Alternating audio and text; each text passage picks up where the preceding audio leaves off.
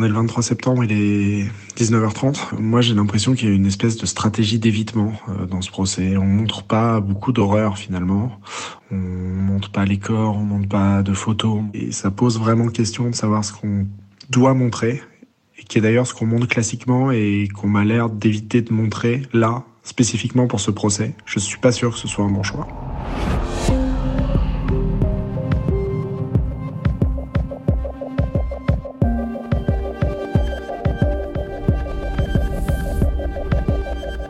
Peut-on montrer dans un procès d'attentat Que faut-il montrer à l'audience Ces questions ne sont pas nouvelles. Elles ont pourtant sous-tendu les sept premiers mois du procès. Faut-il montrer les images de l'intérieur du Bataclan Au procès des attentats de janvier 2015, la projection des images de l'intérieur de la rédaction de Charlie Hebdo avait pris tout le monde par surprise et laissé des traces.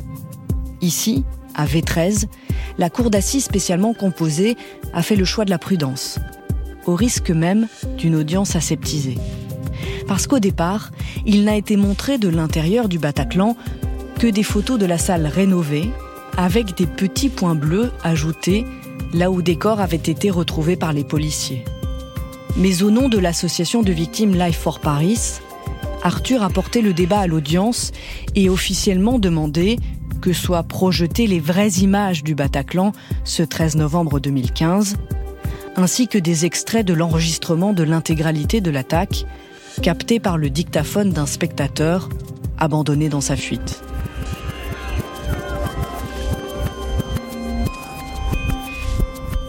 « 13 novembre, Trois voix pour un procès, épisode 8, les images de l'horreur.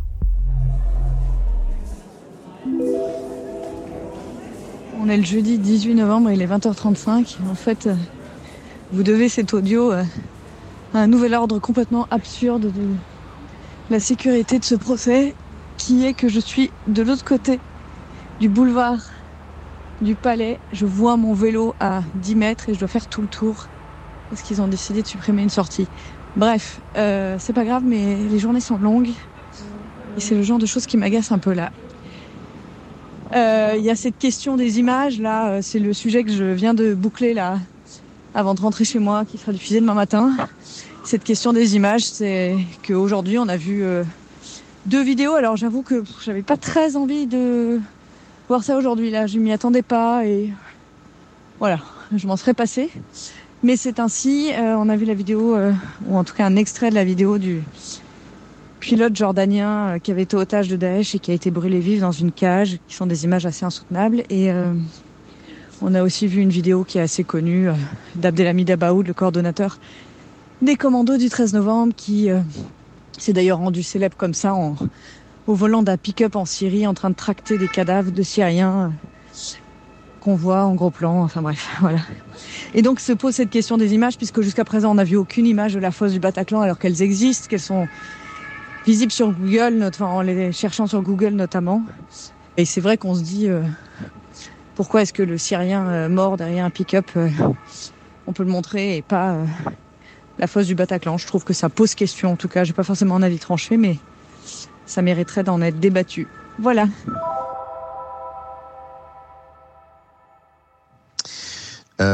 question, une autre question s'est posée, c'est celle de savoir s'il fallait montrer ou pas le corps de, de Brahim Abdeslam, je, je, fais partie de ceux qui pensent qu'il fallait le montrer et que ça aurait pu avoir deux vertus. D'abord, peut-être créer une réaction chez Salah, de voir ce qui lui serait arrivé s'il avait appuyé sur le bouton, et puis de voir aussi euh, la réaction. Enfin, je sais pas, essayer de créer un, un pont d'humanité. pas par esprit de vengeance, hein, évidemment, mais euh, je pense que ça aurait pu avoir cette vertu d'aller chercher chez lui. Euh, le peu d'humanité qui doit lui rester encore. Et je comprends pas, en fait, euh, cette posture qu'ont mes confrères qu'il faut impérativement préserver la dignité de cet homme. Enfin, le mec est venu sur une terrasse se faire sauter. À quel moment on va prendre des pincettes pour savoir si euh, on doit le montrer ou on doit pas le montrer? Et je suis profondément en désaccord avec plein d'autres avocats qui hurlent à la dignité. Euh, et les avocats de Salah Deslam qui ont la dignité parce qu'il faudrait pas montrer le corps de son frère. Et donc voilà, je suis pas forcément d'accord avec le fait qu'il faille euh, brandir et arborer les grands principes de dignité euh, quand il s'agit de mecs qui, eux, n'en ont eu aucune lorsqu'il s'est agi de détruire la vie de centaines de personnes. Et c'est l'avocat en défense qui parle. Je viens de rentrer du palais où en fait j'étais pas allé du tout assister à l'audience, mais où j'étais allé pour regarder les images du dossier, les images euh, des scènes de crime. Et euh, pouvoir me faire une opinion sur euh, ce que je pensais qu'il faille diffuser à l'audience et qui avait manqué jusqu'à maintenant. C'est pas un exercice joyeux, c'est pas un exercice que j'aurais envie de refaire non plus. Et, évidemment sur le moment c'est juste des photos. Et puis en fait, euh, quand on sort de les visionner, eh ben, plus rien n'a le même goût, la même couleur. Quelles images montre-t-on à la cour d'assises? Il y a au dossier d'instruction un enregistrement vidéo de la fosse du Bataclan le 13 novembre, image évidemment très violente. Il y a aussi un enregistrement sonore de l'attaque et tout cela pour l'instant n'a pas été diffusé à l'audience. Oui, c'est le choix qui a été fait. On a vu des choses très très neutres ici et très lisses finalement, euh, mais une demande a été faite par courrier euh, au président euh, de la cour d'assises, demande faite par l'association de victimes Life for Paris de diffuser quelques-unes de ces images. Donc on voit les corps dans la fosse du Bataclan ou devant le bar notamment et des extraits donc de ce fameux enregistrement sonore. Alors l'autre euh, principale association de victimes, euh, Fraternité et Vérité 131115, euh, ne souhaite pas cette diffusion et donc ça n'a pas été débattu encore à l'audience, mais ça fait l'objet de beaucoup de discussions ici, notamment entre avocats et parties civiles pour savoir si c'est souhaitable ou pas. Il est 7h26, ça fait six mois que le procès a commencé. Aujourd'hui, c'est le 80e jour d'audience, mais c'est pas pour ça que je laisse un message. En fait, je voulais en laisser un hier soir, et je me suis laissé la nuit pour me calmer. Euh, Philippe Duperron, le président euh, de l'autre association, euh, a décidé de m'attaquer nommément et d'attaquer les survivants qui demandaient la diffusion des sons et des images en publiant une tribune dans le journal du dimanche où il nous accuse grosso modo de nous acharner à vouloir avoir les images et euh, en nous accusant de voyeurisme. Et en fait, ça fait des mois euh, qu'on lui explique que contrairement à lui et à la plupart de ses adhérents qui sont des parents endeuillés, nous on y était et que donc voir ça, euh, ça nous aide à nous souvenir et que ces sons et ces images, en fait, nous, ils font partie de notre histoire. Peut-être pas de la leur, mais ils font partie de la nôtre. Là où nous, on propose une diffusion prévenue bien à l'avance pour que les gens euh, comme lui, qui veulent pas voir, euh, puissent ne pas venir, lui propose qu'il n'y ait pas de diffusion et donc veut enlever ce droit euh, aux victimes. Ce qui est très énervant en fait, c'est que ça crée un émoi complètement dingue chez mes adhérents qui se sentent insultés, qui se sentent pas compris et qui comprennent pas pourquoi est-ce qu'on les traite de voyeurs alors que ils veulent juste réentendre les sons qui les obsèdent depuis des années.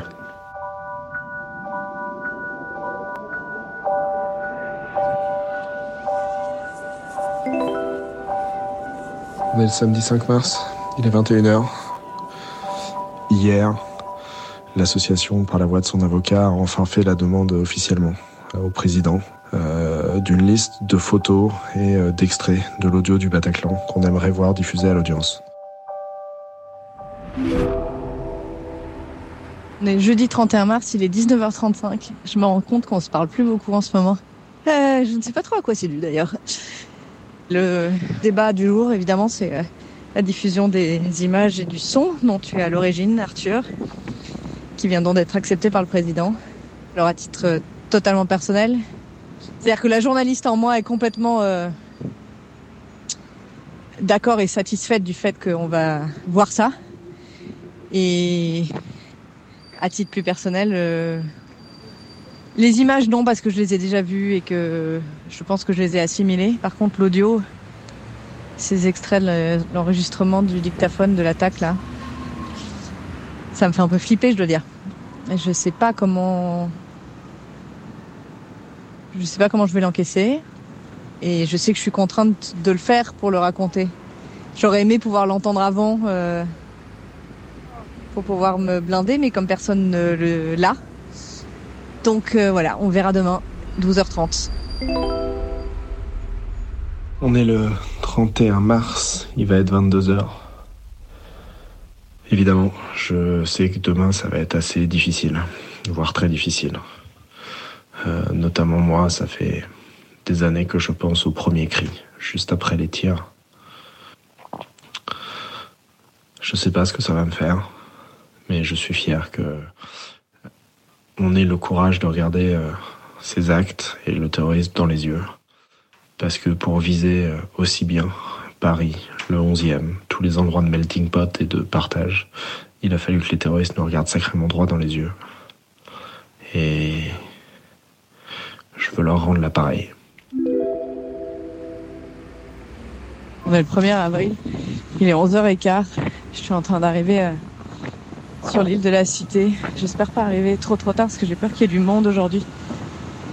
De nouveau pour euh, la diffusion des images et du son là du Bataclan.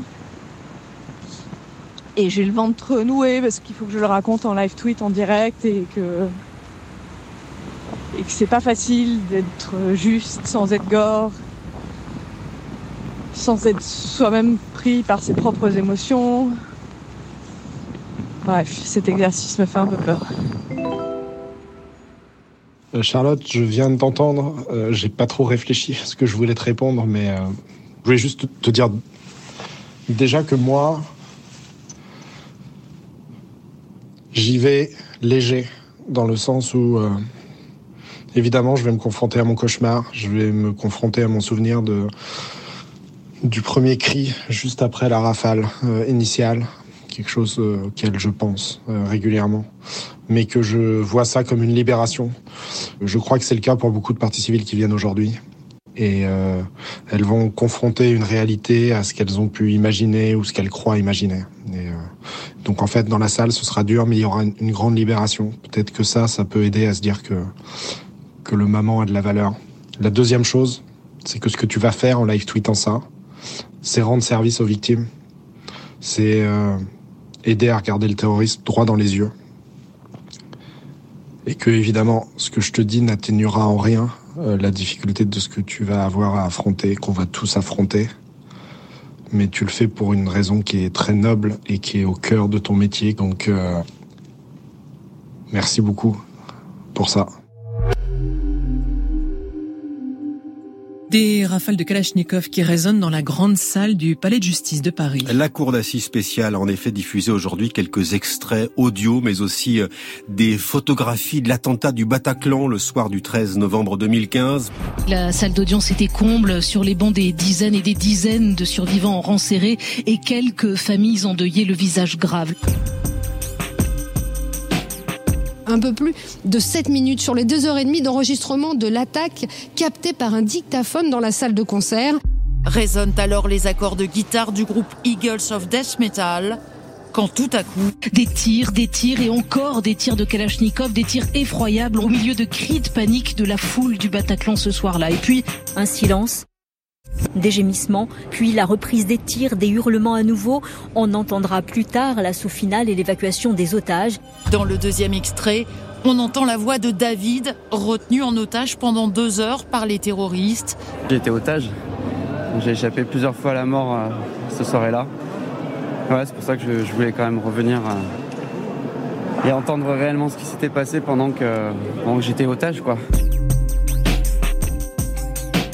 Puis vient la projection des photos retenues par le président. D'abord le trottoir, puis la façade de la salle de concert, le bar et à terre les premiers corps des corps allongés dans la fosse, parfois enchevêtrés, des traînées de sang par terre. Aucun corps n'était identifiable, mais la vue du massacre était éprouvante. Différents angles de vue, mais plans larges, le président avait promis de préserver la dignité des victimes. Moi, j'étais euh, dans la fosse du Bataclan. L'ami qui m'accompagnait est décédé dans mes bras. Ces images et ces bandes son, elles sont hyper violentes. Mais elles sont vraies et c'est la réalité de ce qu'on a vécu. Après ces images très dures et le son glaçant des tirs, l'audience a été suspendue un long moment pour que les victimes, parfois en larmes, puissent parler à des psychologues et une cellule psy sera ouverte tout le week-end. On est le 2 avril. Je sais pas trop comment aborder euh, tout ce qui s'est joué hier. J'ai la victime que je suis a très bien vécu les sons et les images qui ont été projetées à l'audience. avec une petite frustration sur le niveau sonore et euh, sur euh, le manque de clarté sur euh, ce qu'on entendait et le manque d'explication. A posteriori, je suis en fait plutôt content qu'on ait évité de faire du choc et je crois qu'on a montré les choses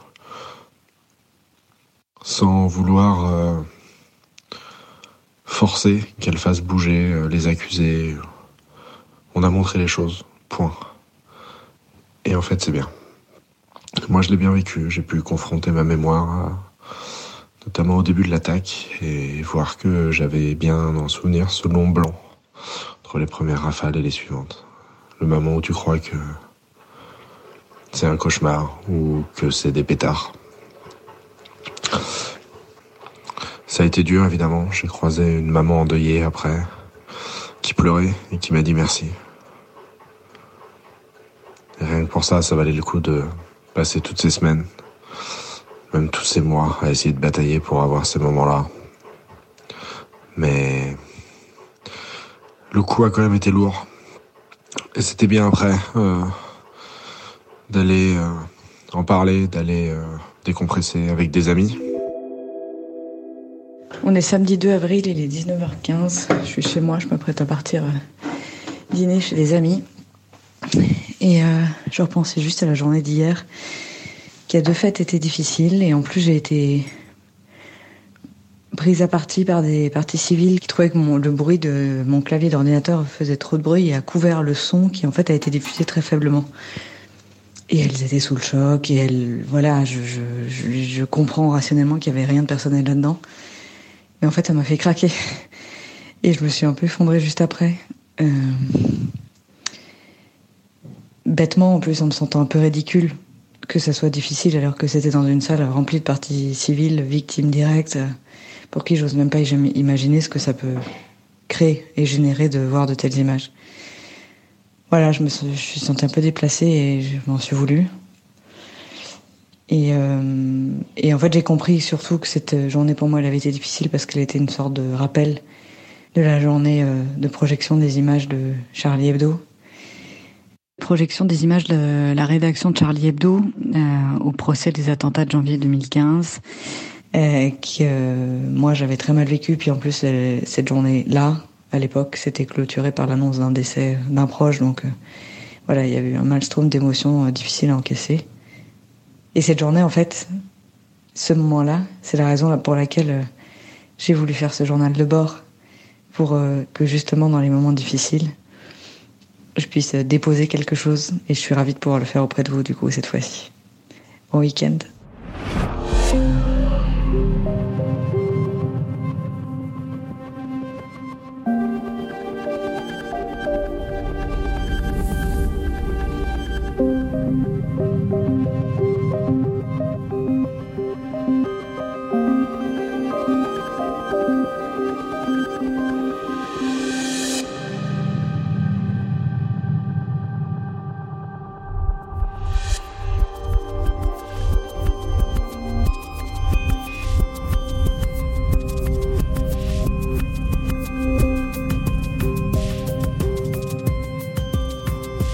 Dans le prochain épisode, c'est du principal accusé que l'on parle beaucoup.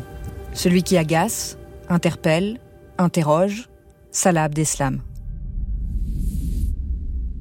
13 novembre, Trois voix pour un procès est un podcast original de France Inter.